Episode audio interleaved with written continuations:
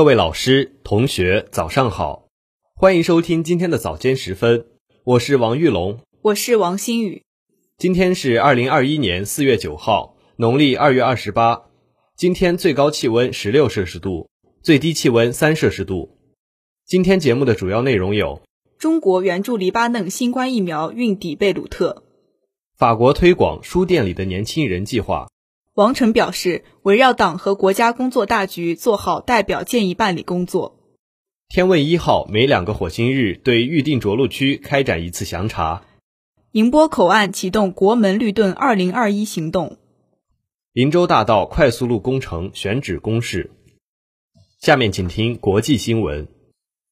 中国向黎巴嫩政府和军队援助的两批新冠疫苗于六日运抵贝鲁特拉菲克哈里里国际机场。中国驻黎巴嫩大使王克俭、黎巴嫩看守政府卫生部长哈马德·哈桑等在机场出席了疫苗交接仪式。哈桑对新冠疫情爆发以来和贝鲁特港爆炸事件发生后，中方向黎方提供的援助表示感谢，高度赞扬中国向包括黎巴嫩在内的发展中国家提供疫苗援助。他表示，中国的疫苗援助传递了中国政府和中国人民的人道主义精神。疫苗不仅保护高风险人群，还将大大有助于黎巴嫩经济复苏和公共生活恢复正常。王克俭在致辞中表示，面对新冠疫情，中黎两国人民相互支持，共同抗疫。中方克服困难，分别向黎巴嫩政府和军队提供新冠疫苗援助，体现了中国政府和人民以及中国军队对黎巴嫩人民和军队的深厚情谊。体现了中方对黎方抗击疫情的支持，相信中国的疫苗援助将为黎方提升疫情防控能力发挥积极作用。法国政府近日宣布，将在全法推广书店里的年轻人计划，旨在让更多年轻人走进书店，带动文化消费，拉动经济复苏的同时，提升年轻人对阅读和传统书店的兴趣。书店里的年轻人计划主要针对中学生和门徒生，学校将与书店合作，通过开设艺术教育课程、举办作者见面会、读书会、文学节等方式，吸引学生走进书店，拉近年轻人与传统书店的距离。该计划此前已在新阿基坦和上法兰西两个大区实行多年，取得良好效果。今年将作为法国经济复苏计划的一部分。推广到法国其他地区。法国文化部在新闻公报中指出，推广书店里的年轻人计划，一方面展示了书店的重要性，另一方面吸引更多年轻人走进书店，以消费促进经济复苏。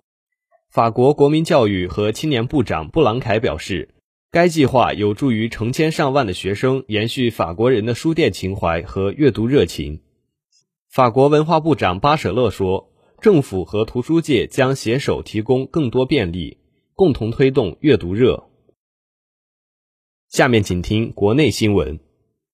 中共中央政治局委员、全国人大常委会副委员长王晨六日在十三届全国人大四次会议代表建议交办会上强调，要深入学习贯彻习近平新时代中国特色社会主义思想，贯彻十三届全国人大四次会议精神。坚持以人民为中心，紧紧围绕党和国家工作大局，高质量做好代表建议办理工作。王晨指出，今年大会期间，全国人大代表充分反映人民意愿诉求，聚焦当前我国经济社会发展的重点工作和面临的瓶颈短板问题，提出对各方面工作的建议、批评和意见八千九百九十三件，认真办理代表建议是国家机关的法定职责。体现了对人民负责、受人民监督的宪法精神。全国人大常委会办公厅会同有关方面，对建议进行梳理分析，依法交由一百九十四家承办单位研究办理。要切实增强办理工作的责任感、使命感，全力以赴办理好每一件代表建议。中共中央办公厅、全国人大常委会办公厅、国务院办公厅有关负责同志出席会议。目前。天问一号探测器已在停泊轨道运行超过一个月，停泊轨道的周期为两个火星日。在停泊轨道运行的主要目的是为着陆做准备。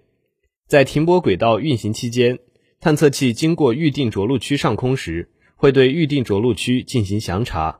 详查工作需要探测器尽可能多地飞过预定着陆区。此前，天问一号探测器到达火星后，开展了一系列复杂的变轨操作。今年二月十号，探测器第一次到达近火点时，进行了捕获制动，成功实现火星环绕，进入周期为十天的大椭圆轨道。二月十五号，探测器第一次到达原火点时进行变轨，调整轨道平面与近火点高度，环火轨道变为经过火星南北两极的极轨。二月二十号。探测器第二次到达近火点时进行制动，进入周期约为四天的调向轨道，使其在运行一圈再次到达近火点附近时，能够正好经过预定着陆区上空。二月二十四号，天问一号火星探测器第三次运行至近火点时，顺利实施第三次近火制动，成功进入停泊轨道。探测器在该停泊轨道上大约运行二点五个月。下面请听一句话新闻：四月七号至十一号，悉尼举办皇家复活节农展会。日本大阪开始实施防止蔓延等重点措施，并对餐饮店进行巡视。第二轮第三批中央生态保护启动督查组将进驻八省区。商务部拟培育建设一批国家加工贸易产业园。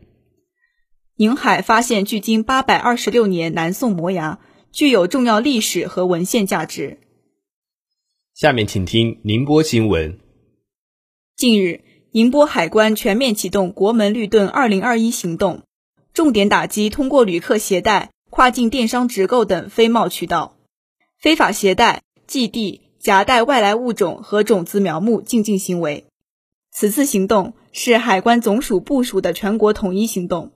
旨在严防外来物种入侵和动植物疫情传入，维护国家生态安全和生物安全，保障种业健康发展。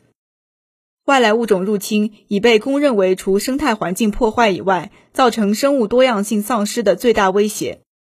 宁波海关动植物检疫处处长钱显明告诉记者，近年来，旅客携带和邮寄进境一直是外来物种入侵的重要渠道。去年开始。由于新冠疫情影响，进境旅客数量急剧下降，邮寄反而成为外来物种进境的主要渠道。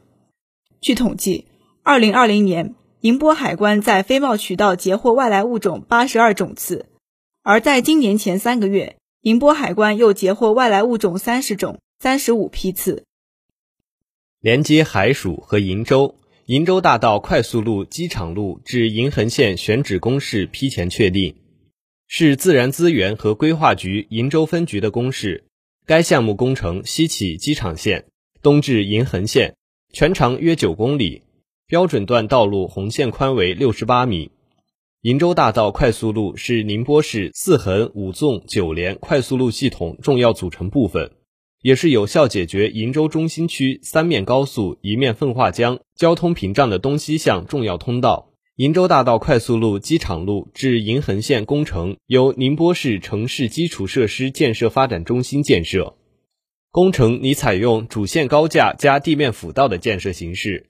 主线高架建设规模采用双向六车道，设计车速每小时八十公里；地面辅道采用双向六至八车道，设置车速每小时五十公里。项目建成后，将有助于临空经济区、鄞州中心区。东钱湖等区域的融合发展。这里是 FM 幺零零点五宁波大学广播台。以上是今天早间时分的全部内容。本次节目是由叶晓轩为您编辑，王玉龙、王新宇为您播报的。感谢收听，欢迎您继续收听本台其他时间段的节目。